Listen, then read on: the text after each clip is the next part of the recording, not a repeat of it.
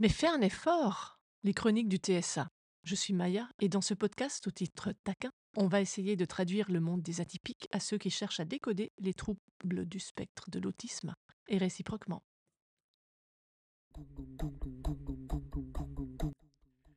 Pourquoi les personnes autistes sont toujours fatiguées? Ne devraient-elles pas faire plus d'efforts? Et puis, normalement, les gens se ressourcent avec des amis, en sortant, en voyant du monde, en prenant un verre avec des potes.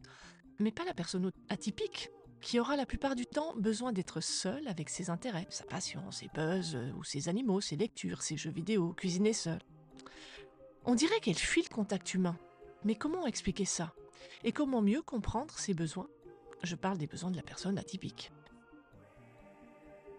Et avant d'aborder tout ça, je voulais juste vous dire que dans 15 jours, on va se poser une autre question. Peut-on travailler avec une personne Asperger? Je partage sur ces chroniques mon expérience et mes constats de femmes directement concernées par le TSA dans tous les aspects personnels et professionnels. Ce contenu a pris forme au gré des discussions et des recherches, parfois avec un café express pendant le cours de gym d'un enfant. Pour prendre une pause avec un autre parent, alors on partage, on rit, on rit encore, on crie parfois, et les larmes nettoient ce trop-plein en nous pour rire ensuite de plus belle. Ce que je souhaite avec ce podcast, c'est qu'on puisse ensemble alléger les choses, s'interroger, douter, tenter un autre regard. Fatigue des TSA, c'est parti. On va commencer par quatre exemples parmi tant d'autres. Des exemples concernant ados, enfants, adultes, dans le désordre. Oui, j'ai pas pu me décider, alors je parle de tous. Les quatre exemples, c'est la réunion de famille, l'imprévu à la maison, le nouveau boulot et traverser la cour d'école. Avant tout, on va mettre de côté les clichés du style on est tous un peu autistes euh, ou oui mais moi aussi ça me fatigue. On va essayer de vraiment nous mettre à la place de l'autre, de cette personne TSA au fonctionnement neurologique différent. Premier exemple donc la réunion de famille, vue par un autiste sans déficience intellectuelle, voire avec HPI, et qui a appris depuis des années à compenser, à jouer les caméléons et à masquer tout ce qu'elle vit et ressent intérieurement. Parlons ici de Mélanie, femme autiste de 45 ans. Mélanie, ça lui faisait plaisir de retrouver une fois par an toute la famille au resto. Les cousins, les neveux et nièces, les oncles et tantes, les grands-parents. Mais Mélanie, elle avait besoin d'anticiper tout. Alors des semaines à l'avance, elle se prépare. Le trajet, la météo, la sensation des vêtements sur son corps. Eh ouais. le menu, le positionnement à table, les conversations, trouver des sujets. Savoir quand sourire, quand il faut opiner. Comprendre quand il faut changer de sujet, euh, ou comprendre qu'il ne faut pas monopoliser le crachoir. Mélanie, le jour de la réunion, elle est super chouette et tout le monde est ravi de la voir. Certes, c'est vrai, elle paraît un peu stressée, un peu parfois un peu compliquée. Elle se balade toujours avec une tenue de rechange, elle a sa trousse de secours pour les piqûres d'insectes, euh, les coupures, les hypoglycémies. Elle a la carte avec le groupe sanguin au cas où. On sent qu'elle tique un peu si le menu au final a changé et qu'elle se raidit quand on la serre fort dans ses bras. À un moment donné, on a même l'impression qu'elle est un peu ailleurs, un peu fermée à la fin de la journée. Mais on était bien content de la voir, Mélanie. Elle a pris des nouvelles de chacun, elle est vraiment chouette. Et Mélanie, à part son mari, personne ne le sait. Mais pendant ensuite un mois, après cette euh, réunion de famille, elle a refusé de sortir. Elle ne pouvait pas. Elle paniquait dès que quelqu'un sonnait à la porte. Et a eu besoin d'un mois, un mois, pour digérer cet après-midi, avec les cousins et les oncles et tantes.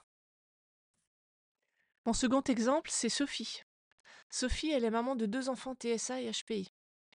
Et on parle de l'imprévu à la maison. Alors ces enfants, ils n'ont pas d'amis ou presque. Tiens, ça c'est un autre sujet, on en reparlera. Et Sophie, elle est copine avec Henriette. Son fils Greg est plutôt cool. Henriette passe à la maison, elle appelle 30 minutes avant, Sophie dit OK. Alors Lizzie, la fille de Sophie, panique. C'était pas prévu. Elle se planque, elle sort pas de sa chambre. Elle est au froid parce qu'elle était sur le point d'aller récupérer son pyjama propre après sa douche parce que Lizzie, le samedi, c'est son jour de changement de pyjama.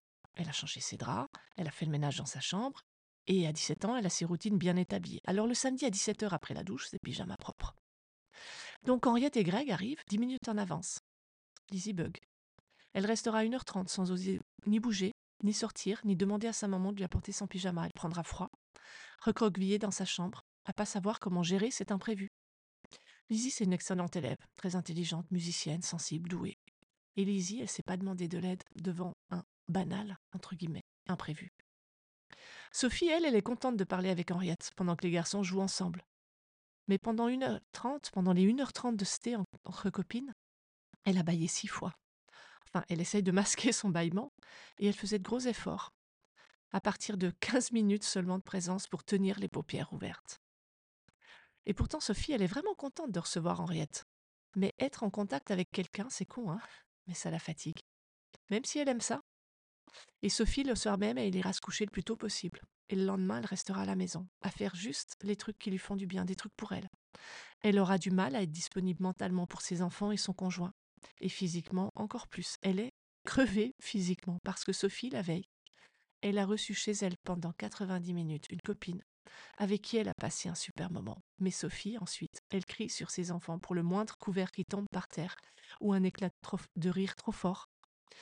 Parce que ces bruits déjà au quotidien compliqués pour elle, parce qu'elle est hyperacousique, ça devient d'une violence insoutenable quand elle a plus de ressources, quand elle a plus d'énergie et qu'elle est trop fatiguée mentalement. Le troisième exemple, eh ben c'est Lizzie dont on vient de parler. Donc à presque 18 ans, elle commence un nouveau travail. Sa condition de TSA est connue, respectée, acceptée. L'équipe est sympa, bienveillante, Lizzie travaille bien. Elle est hyper scrupuleuse, elle est perfectionniste et sa chef essaye doucement de lui montrer que bien, c'est suffisant. Et excellent, c'est trop long et pas nécessaire dans ce métier. Que excellent, ça prend trop de temps et que c'est pas rentable. Mais globalement, Lizzie, elle est contente, sa chef aussi, et ça se passe bien. Mais de nouveau, ça demande tant au niveau social que sensoriel de prendre en compte plein de nouveautés. Ça lui demande un effort énorme. Ça l'épuise. Elle n'arrive à plus rien faire d'autre. Elle aura des douleurs physiques et des insomnies tellement c'est énergivore pour elle. Alors que, on l'a vu, ça se passe super bien. Imaginez quand ça se passe mal. Et le dernier exemple, c'est celui de ma fille à l'école quand elle y allait encore. Au collège. Mais ça aussi, c'est un autre sujet. Donc quand elle y allait encore, elle était tout le temps fatiguée tellement fatiguée, épuisée, blanche avec des cernes. Pourtant, au niveau alimentation, euh, bah, rien à dire. Euh, même les médecins sont contents. Rythme respecté, etc. Diplôme de la bonne maman, si, si, je vous assure. En primaire, elle passait ses récrés sur un banc à observer les autres. Elle refusait de les y rejoindre. Mais elle étudiait tout.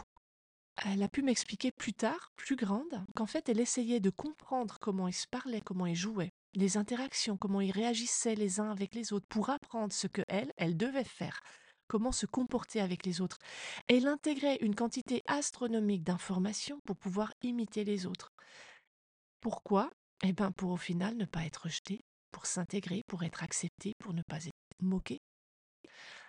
Et à la maison, avec ses Barbies, elle rejouait encore et encore les mêmes scènes, comme un scénario qu'on répète pour avoir besoin de le digérer, pour avoir besoin à la fois de l'anticiper et ensuite de le digérer.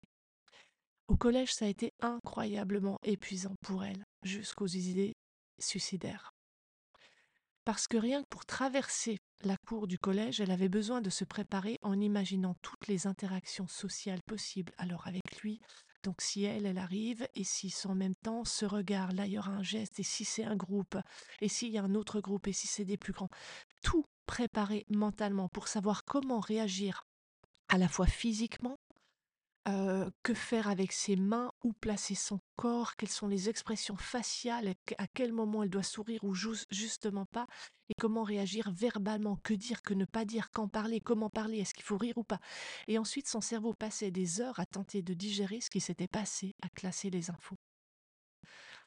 Et vous voyez, les profs ne comprenaient pas son diagnostic de TSA elle semblait normale, souriante. Elle est charmante, votre fille, elle participe en classe, elle sourit, elle regarde dans les yeux.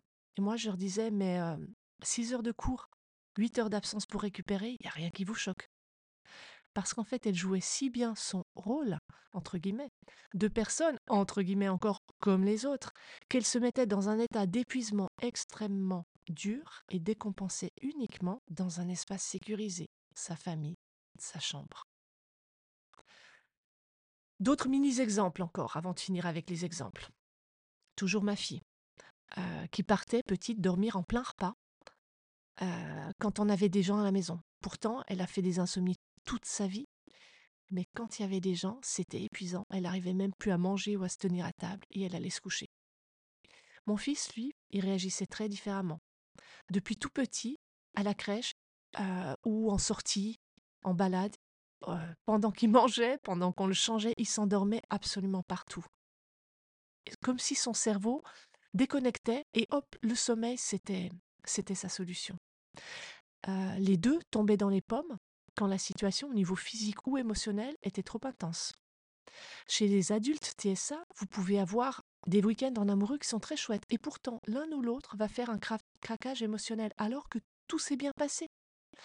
Mais celui qui va craquer ne saura pas dire à l'autre que c'est trop, vraiment, y compris en bien.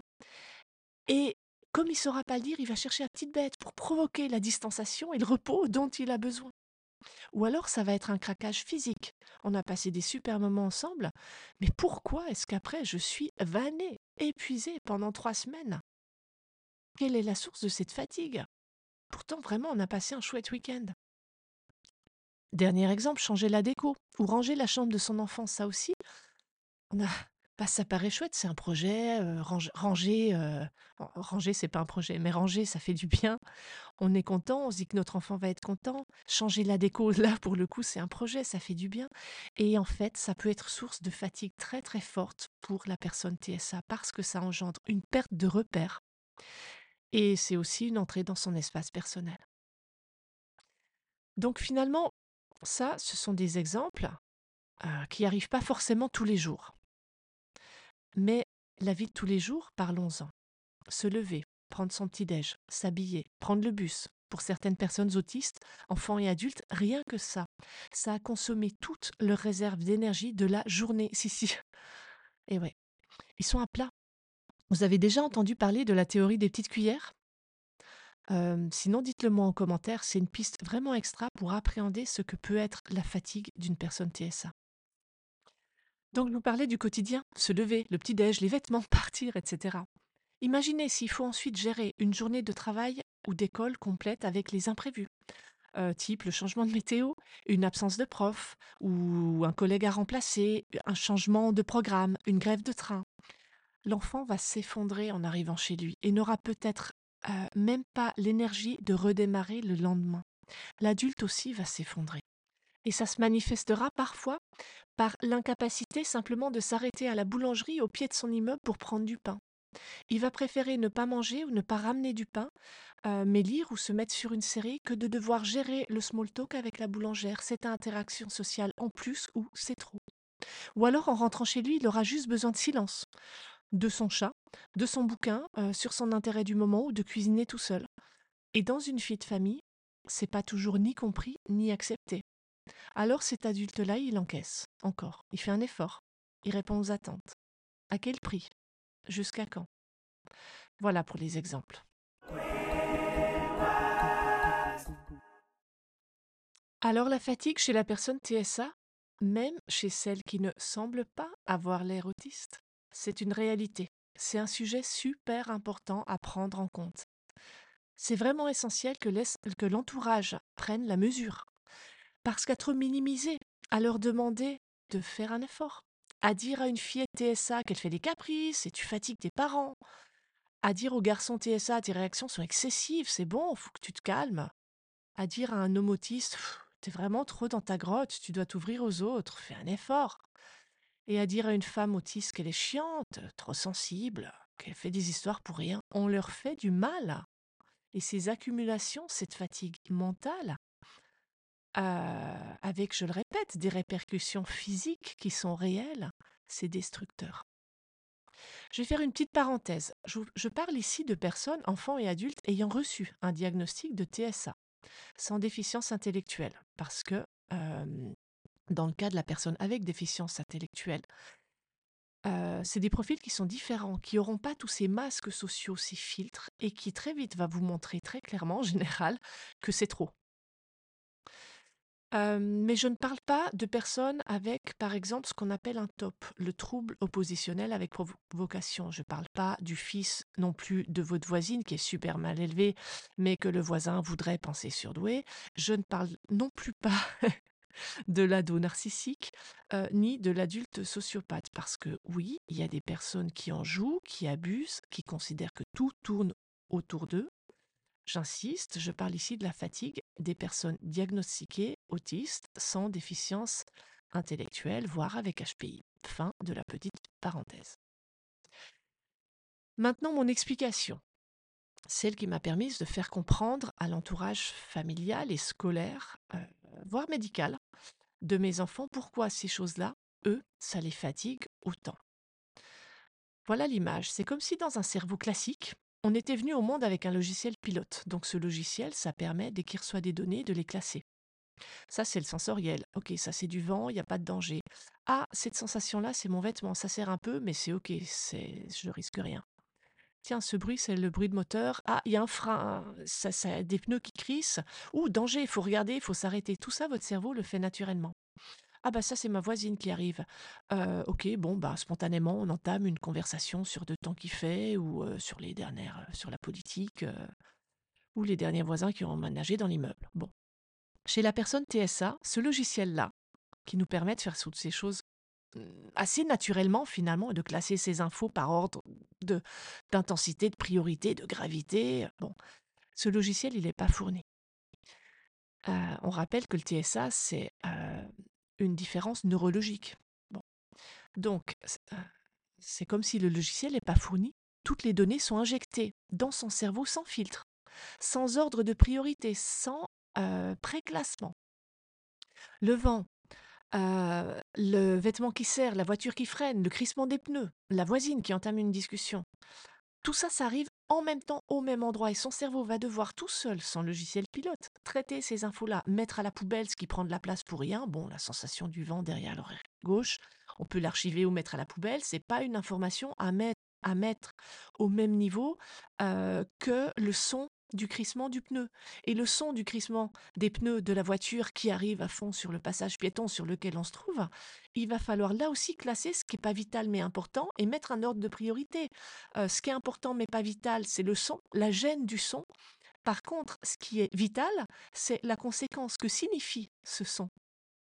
Et tout ça, il va falloir le mettre dans son cerveau bien avant la gêne ressentie par les vêtements qui serrent. Donc à ce stade, vous imaginez bien l'énergie de fou que ça peut prendre. Donc la fatigue. On imagine aussi si la personne est déjà fatiguée, stressée, comment elle peut ben, bugger, rester sur place et silencieuse sans réagir alors qu'il y a un danger réel qui lui fonce dessus. Quand je dis danger réel, je pense autant à l'enfant cloué sur place, bloqué par les bruits de circulation, alors qu'une voiture arrive trop vite, mais aussi de ce type de danger qu'est un groupe d'ados bêtes et méchants qui arrivent pour humilier et harceler ce gamin TSA. Ma fille est née après un jour de cours. Elle savait pas sortir de son lit et s'habiller le lendemain. Impossible. Vous voyez votre PC quand il mouline. Normalement, quand vous installez une imprimante ou une nouvelle souris, le logiciel pilote est fourni avec. Et le PC, il sait assez rapidement quoi faire de ce nouveau périphérique qui va classer comme une imprimante, une souris ou autre.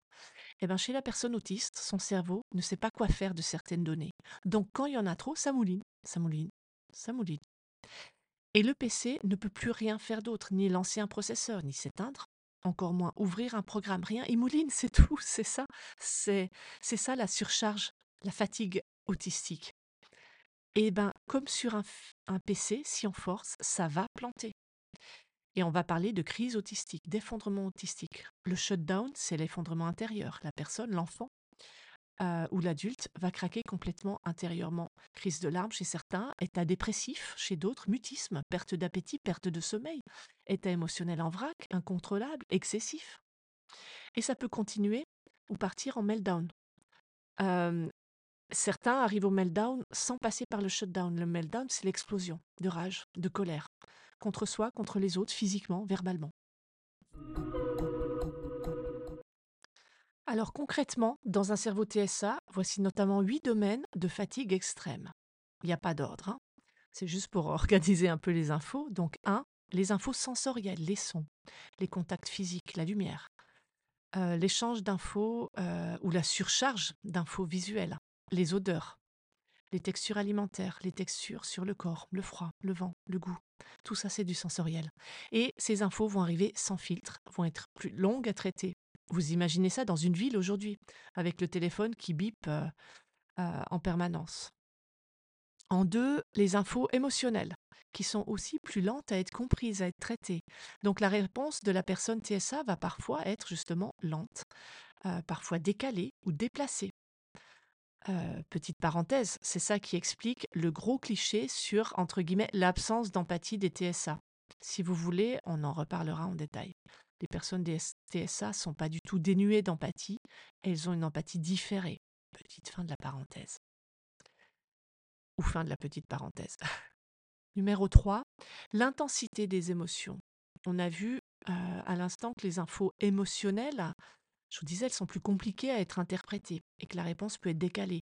Mais elles, peuvent aussi, elles peuvent être plus intenses, euh, voire très très intenses. La personne TSA peut réagir très fortement à l'émotion de l'autre, à ses propres émotions également, et va peut-être réagir par le retrait ou alors par l'explosion, au contraire. En numéro 4, on peut parler des codes sociaux, des attentes des autres, les sous-entendus, l'attitude adaptée à ce groupe de personnes dans ce type de situation. Tout ça, c'est pas spontané chez la personne qui est sur le trouble du spectre de l'autisme. Donc comprendre tout ça, c'est essayer de décoder les intentions de l'autre, de ne pas se faire avoir, de ne pas se faire ridiculiser, plus grave, de ne pas se faire abuser. C'est vachement compliqué et ça requiert beaucoup, beaucoup d'énergie. En 5, la personne TSA va aussi dépenser énormément d'énergie pour masquer sa propre normalité, pour s'adapter à ce qu'elle attend d'elle, à ce qu'on attend d'elle, euh, pour donner une réponse, une attitude socialement attendue, correcte.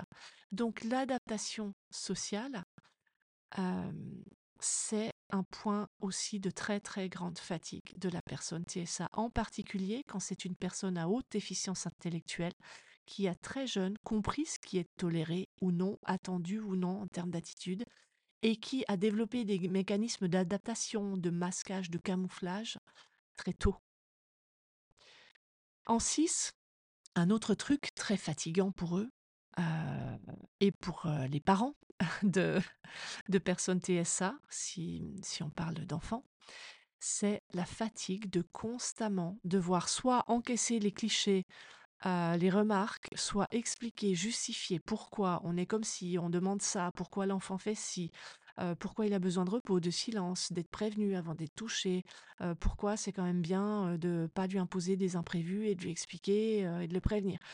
C'est épuisant. Que vous soyez TSA ou que vous soyez aidant, parent, familier d'une personne TSA, c'est c'est dur. Et le dernier point, et pas des moindres, c'est l'anxiété, évidemment. L'anxiété, elle peut venir des sept points précédents. Mais souvent, euh, on va y ajouter l'anxiété de l'avenir, des choses à gérer, d'un monde réellement anxiogène. La personne TSA, même l'enfant TSA, est très anxieux de tout ce qui l'entoure. Euh, et au passage, entre nous, lui dire euh, Mais t'inquiète, ça va passer, arrête de te faire du souci, ça sert à rien. ça marche pas. J'ai essayé, ça marche pas. Et je suis pas la seule à avoir essayé. Mon fils a 4 ans, il a fondu en larmes en voiture un jour. Ça faisait un an qu'il parlait d'avoir un restaurant quand il serait grand.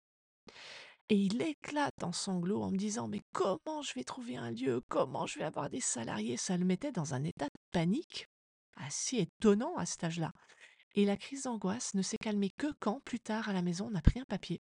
Je lui ai expliqué que pour le local, très concrètement, il pouvait louer, acheter ou acheter un terrain et construire en lui expliquant les coûts, les avantages, les inconvénients de chaque solution. Il posait plein de questions. Ensuite, j'ai dit comment on faisait pour définir une fiche de poste, mettre une offre d'emploi, sélectionner, recevoir des candidats. Donc, quatre ans, hein, on est allé assez loin, on est allé loin dans la précision. On a parlé de tout, on a fait un business plan, nombre de couverts, charges, impôts, TVA. il s'est calmé, il a compris, il avait quatre ans. Et vraiment, je vous assure que comme maman, j'ai essayé, comme nous toutes, de lui dire, mais mon chéri, t'as le temps, profite de ton enfance, on fera ça plus tard. Euh, bon, pas moyen, c'est pas la bonne approche. Alors cet exemple, il est plutôt mignon. Il y a d'autres exemples et euh, moins drôles euh, de, tout ce qui est cause d'anxiété ben, dans notre monde, l'écologie, la planète, le climat social et économique, les fous furieux qui lancent des guerres avec un doigt sur l'arme nucléaire. Bon, alors même enfant, notre monde est, source d'anxiété à ne pas négliger pour eux, pour tous. Parce qu'ils n'ont pas de filtre en fait pour ça. Et ce trop-plein, ça fait arriver parfois à l'effondrement autistique. On est d'accord, ça fait du bien à personne d'en arriver là, ni à l'autiste, ni à son entourage. Euh, on a parlé euh, tout à l'heure du meltdown, du shutdown, donc en français effondrement autistique. Bah, c'est ce qui arrive quand il y en a trop. Alors c'est vrai, on est tous stressés, anxieux, encore une fois, mais stop. Arrêtons de minimiser la fatigue des personnes TSA. C'est un enjeu de santé mentale et de santé physique majeur.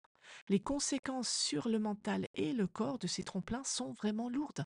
Un effondrement autistique qui soit intériorisé ou qui parte en explosion n'est pas anodin.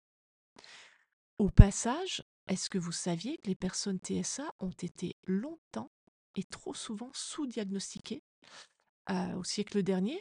Euh, parce que siècle dernier, je parle d'il y a 20 ans, hein, pas d'il y a 120 ans, et ils avaient une espérance de vie plus courte parce qu'on voyait d'abord l'anxiété, la, la dépression, tous ces trucs, toutes ces comorbidités à l'autisme, et on mettait beaucoup de pathologies physiques sur le dos de la somatisation.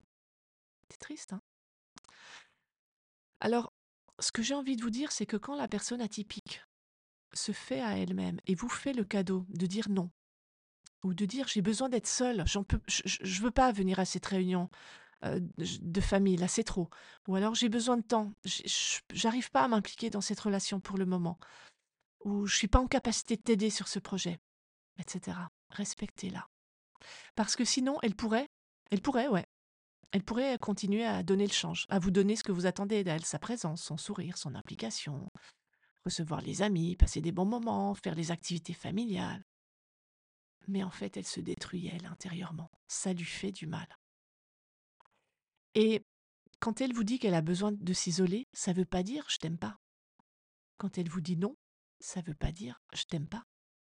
L'autre, en face, on doit pouvoir l'entendre. C'est ultra précieux quand une personne atypique est capable de dire j'ai besoin de m'occuper de moi et d'être seule.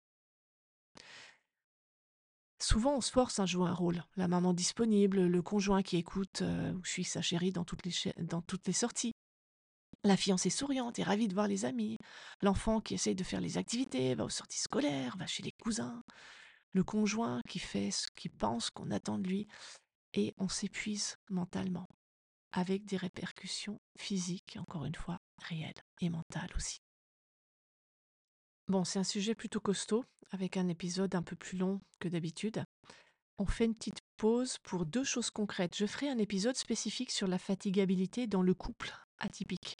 Si le sujet vous intéresse, que vous avez des commentaires, des remarques, des témoignages à apporter, vous pouvez m'écrire, euh, m'écrire, mettre un commentaire euh, et pour la sortie de l'épisode, vous abonner en cliquant sur suivre ou s'abonner selon votre plateforme d'écoute. Euh, et la deuxième petite chose concrète, j'ai découpé cet épisode en chapitres, comme ça si vous voulez retrouver certaines infos plutôt que d'autres, ça sera plus facile pour vous. Ou plus facile pour partager un moment qui vous paraît important. J'espère que ce média pourra euh, être pour vous un moyen de comprendre et d'accepter votre propre fonctionnement si vous êtes TSA et de favoriser la compréhension et la communication avec votre entourage. Allez, on passe au concret. On a bien compris maintenant que la fatigabilité autistique, c'est une réalité. Bon, on en fait quoi? On fait quoi avec ça?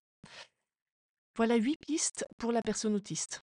Ensuite, je vous donnerai euh, quelques pistes, neuf, je crois, une de plus, si vous êtes l'entourage de cette personne. Donc, pour la personne autiste, 1. Organisation.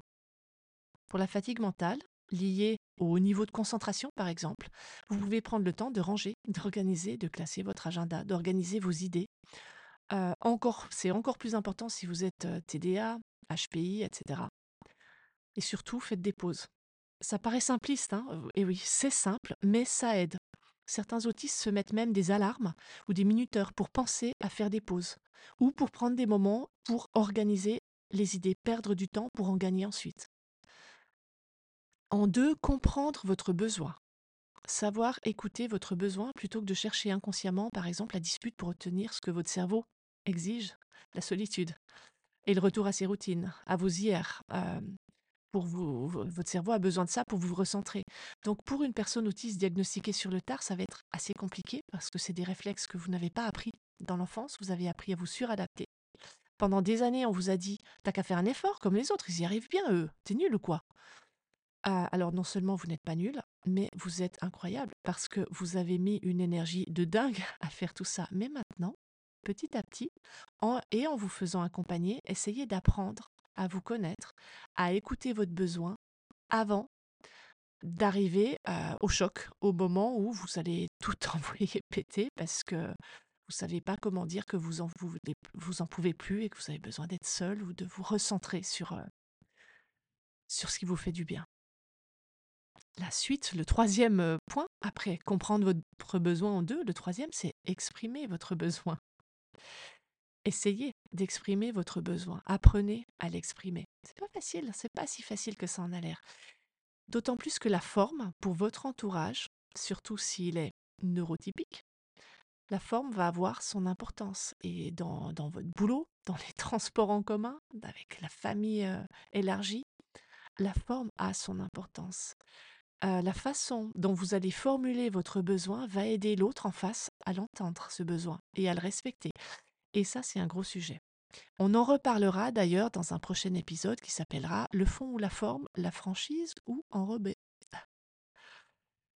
En quatre, acceptez que les émotions, ça secoue.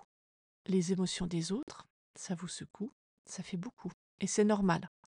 La gestion des émotions et les vôtres aussi, en plus de celles des autres, la régulation de vos émotions, ça demande beaucoup, beaucoup d'énergie. Et c'est comme ça, et c'est OK, il faut le savoir et acceptez que ça vous chamboule et vous aurez besoin d'un peu de temps pour digérer. En 5, les outils pratiques. Très concrètement, certains autistes ont toujours sur eux un casque anti-bruit ou des bouchons d'oreilles. Il y a des bouchons d'oreilles qui sont adaptés. Il y a différentes sortes de casques anti-bruit. Euh, Bluetooth ou simplement mécanique. Les lunettes de soleil, certains les portent y compris en intérieur si besoin ou dans les supermarchés parce que la luminosité est trop intense certains d'entre eux ont un flacon d'huile essentielle ou quelque chose dont l'odeur les sécurise et pourra masquer une odeur très incommodante. La plupart des autistes évitent les endroits trop fréquentés pour ne pas être touchés et ont toujours des lingettes désinfectantes ou du gel parce que bah, le côté microbe, contact, la barre du métro, tout ça, c'est trop anxiogène. voilà, bon, c'est des trucs concrets pour limiter, vous en aurez certainement d'autres pour limiter cette fatigue.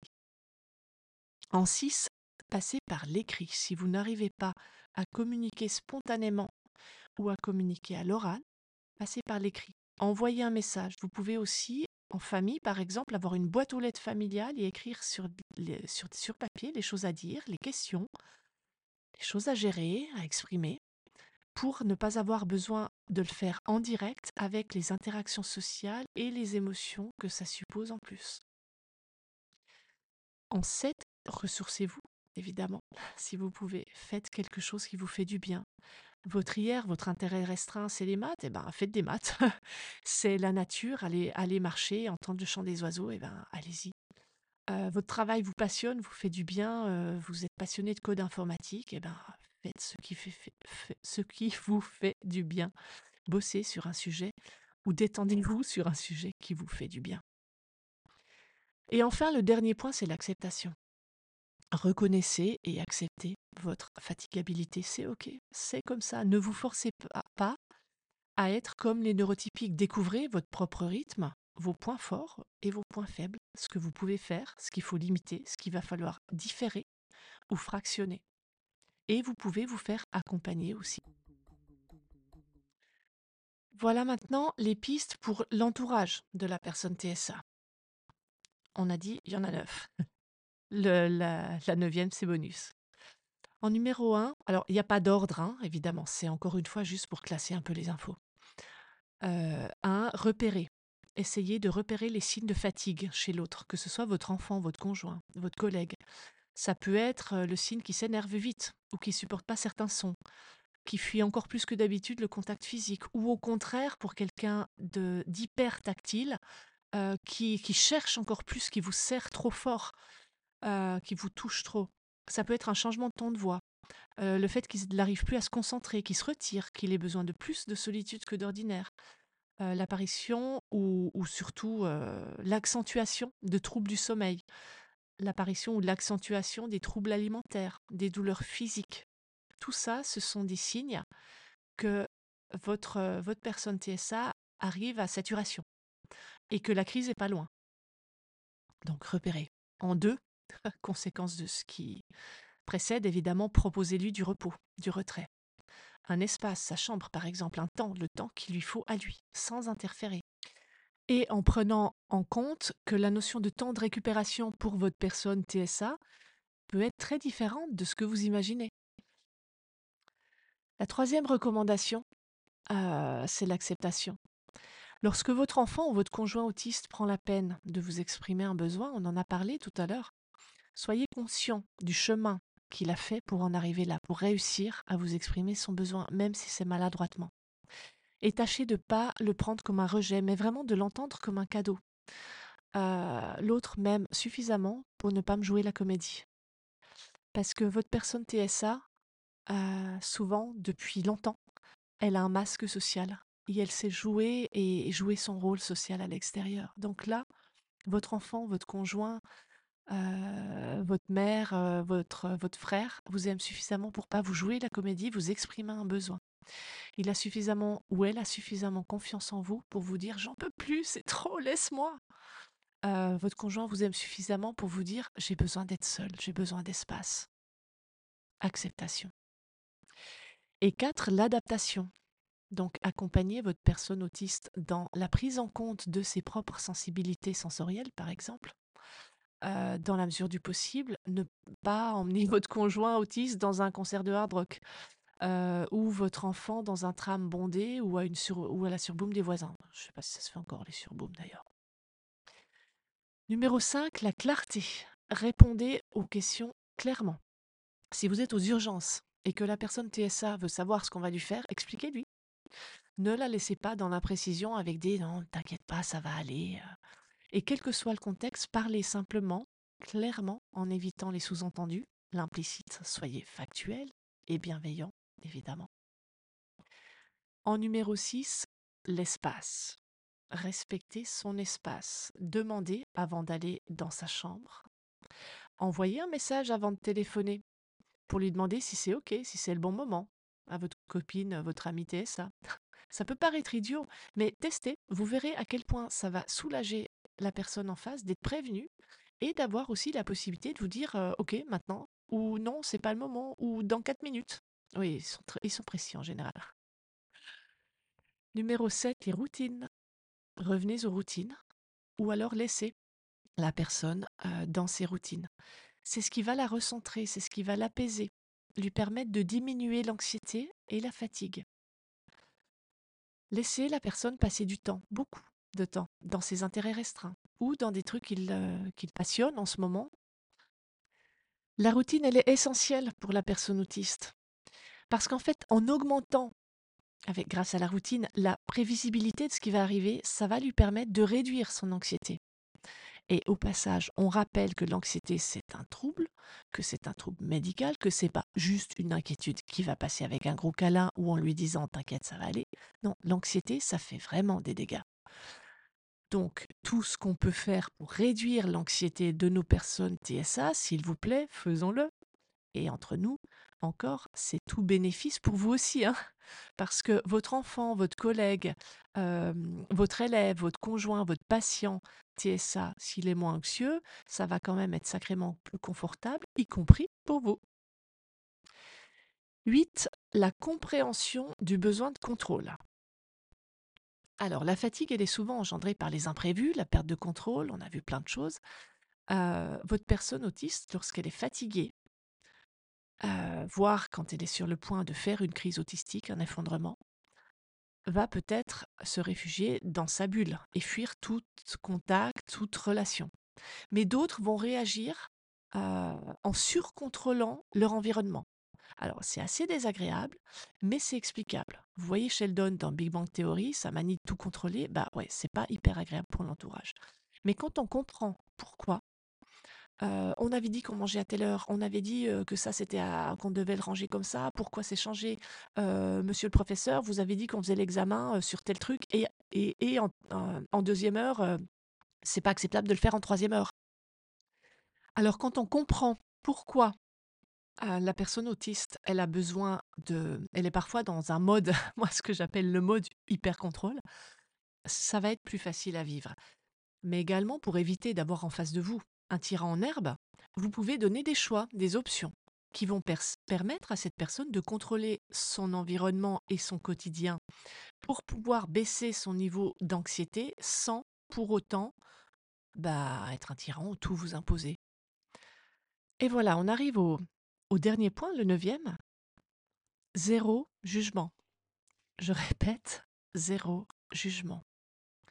Si vous êtes le proche, euh, famille, professeur, moniteur, ami, ostéopathe, que sais-je, d'une personne dont vous ne comprenez pas le diagnostic, ou vous ne comprenez pas toutes les adaptations ou tous les aménagements qui tournent autour de cette personne. Alors, voilà ce que j'ai envie de vous dire en toute tendresse. Parce que si vous écoutez ce podcast, c'est que vous avez envie de comprendre, d'aider. Donc, c'est pas parce que vous ne voyez pas l'autisme et les difficultés qu'ils ne sont pas là. Gardez à l'esprit que des hautes capacités intellectuelles masquent très fréquemment les caractéristiques autistiques. Parfois c'est l'inverse, les caractères autistiques vont masquer les hautes capacités intellectuelles. Et surtout, surtout, souvenez-vous que c'est une différence qui est souvent invisible. Mais invisible ne veut pas dire qu'elle est absente les effondrements, si vous, vous les voyez pas, eh ben, les parents ou le conjoint de la personne TSA, eux, ils les vivent. Ce sont eux qui sont les aidants, qui sont les soutiens de la personne TSA. Invisible à votre regard, mais ça se passe dans le secret de la maison, dans un lieu de confiance. Il y a des effondrements qui sont vraiment raides. Alors simplement, s'il vous plaît, ne mettez pas en doute ce qu'on vous explique. Et parfois, si on vous explique plus rien, c'est parce qu'on a trop lutté et qu'on n'a plus la force d'essayer encore. En conclusion, la fatigue des personnes autistes, c'est une réalité. C'est quotidien et c'est réellement à prendre en compte. Si on arrive dès l'enfance à la respecter, à la comprendre, à donner à l'enfant les moyens d'exprimer quand c'est trop, eh ben, ça va être beaucoup plus facile pour lui plus tard. Et dans l'immense majorité des cas, franchement, c'est pas grand chose ce dont ils ont besoin pour respecter, comprendre et prendre en compte cette fatigabilité. Ça peut être le respect de la routine, prévenir les changements, laisser du temps pour se remettre des imprévus euh, ou des situations stressantes, respecter leur bulle, qu'elle soit physique, leur chambre par exemple, ou mentale, le fait d'être indisponible émotionnellement l'autre. Parce qu'à l'inverse, trop présente, elle va devenir oppressante, cette fatigue, et elle va favoriser le développement d'autres difficultés et des comorbidités. Ne la minimisons pas, Rappelons-nous qu'un cerveau TSA n'a pas de logiciel pilote et doit se débrouiller tout seul et sans filtre de classement avec une tonne d'infos tous les jours. Mon regard sur le sujet, c'est celui de quelques décennies avec l'autisme. Ces chroniques sont pas médicales, évidemment, il s'agit d'un partage, comme un café virtuel. N'hésitez pas à poser vos questions et à commenter si vous êtes d'accord ou pas d'ailleurs. Ces chroniques sont le fruit de mon travail, de mon expérience, elles sont faites pour être partagées Évidemment, pas de réutilisation sans mon accord express. Vous pouvez me contacter si vous voulez en savoir plus ou pour utiliser mon contenu ou pour me demander d'intervenir. J'emploie parfois des termes qui sont courants dans le monde de l'autisme, mais si vous commencez à vous renseigner et que vous ne les connaissez pas encore, eh ben c'est ok, c'est normal, et posez-moi vos questions ou regardez sur votre moteur de recherche préféré. Parce qu'ici, on navigue ensemble dans cette autre façon d'être et de vivre les choses, avec pour but mieux se comprendre, mieux se respecter et mieux s'entendre. Alors les hormones du bonheur remontent, on se sent un petit peu mieux et on repart dans la course de la vie avec nos atypiques familles et les intervenants autour de nos proches. C'est la fin de ce nouvel épisode. Merci de l'avoir écouté jusqu'au bout. Il était long celui-là. C'était nécessaire. Et si ce podcast vous a fait du bien, transmettez-le à votre entourage, laissez-moi un petit commentaire ou un like, une petite étoile, ça le fera ressortir dans les algorithmes et peut-être qu'il sera visible, trouvé et qui fera du bien à d'autres personnes. D'ailleurs, partager cette chronique, c'est très simple. En fait, il suffit de cliquer sur le bouton Partager de votre plateforme d'écoute. Vous pouvez aussi écouter cet épisode et les suivants sur YouTube, Spotify, dans l'onglet Podcast de Spotify, c'est gratuit. Euh, dans Apple Podcast, c'est une app qui est déjà sur votre iPhone et qui est gratuite aussi, ainsi que sur Deezer, Podcast Addict et Amazon Music. On se retrouve samedi en 15 pour le prochain épisode. Peut-on travailler avec des Asperger?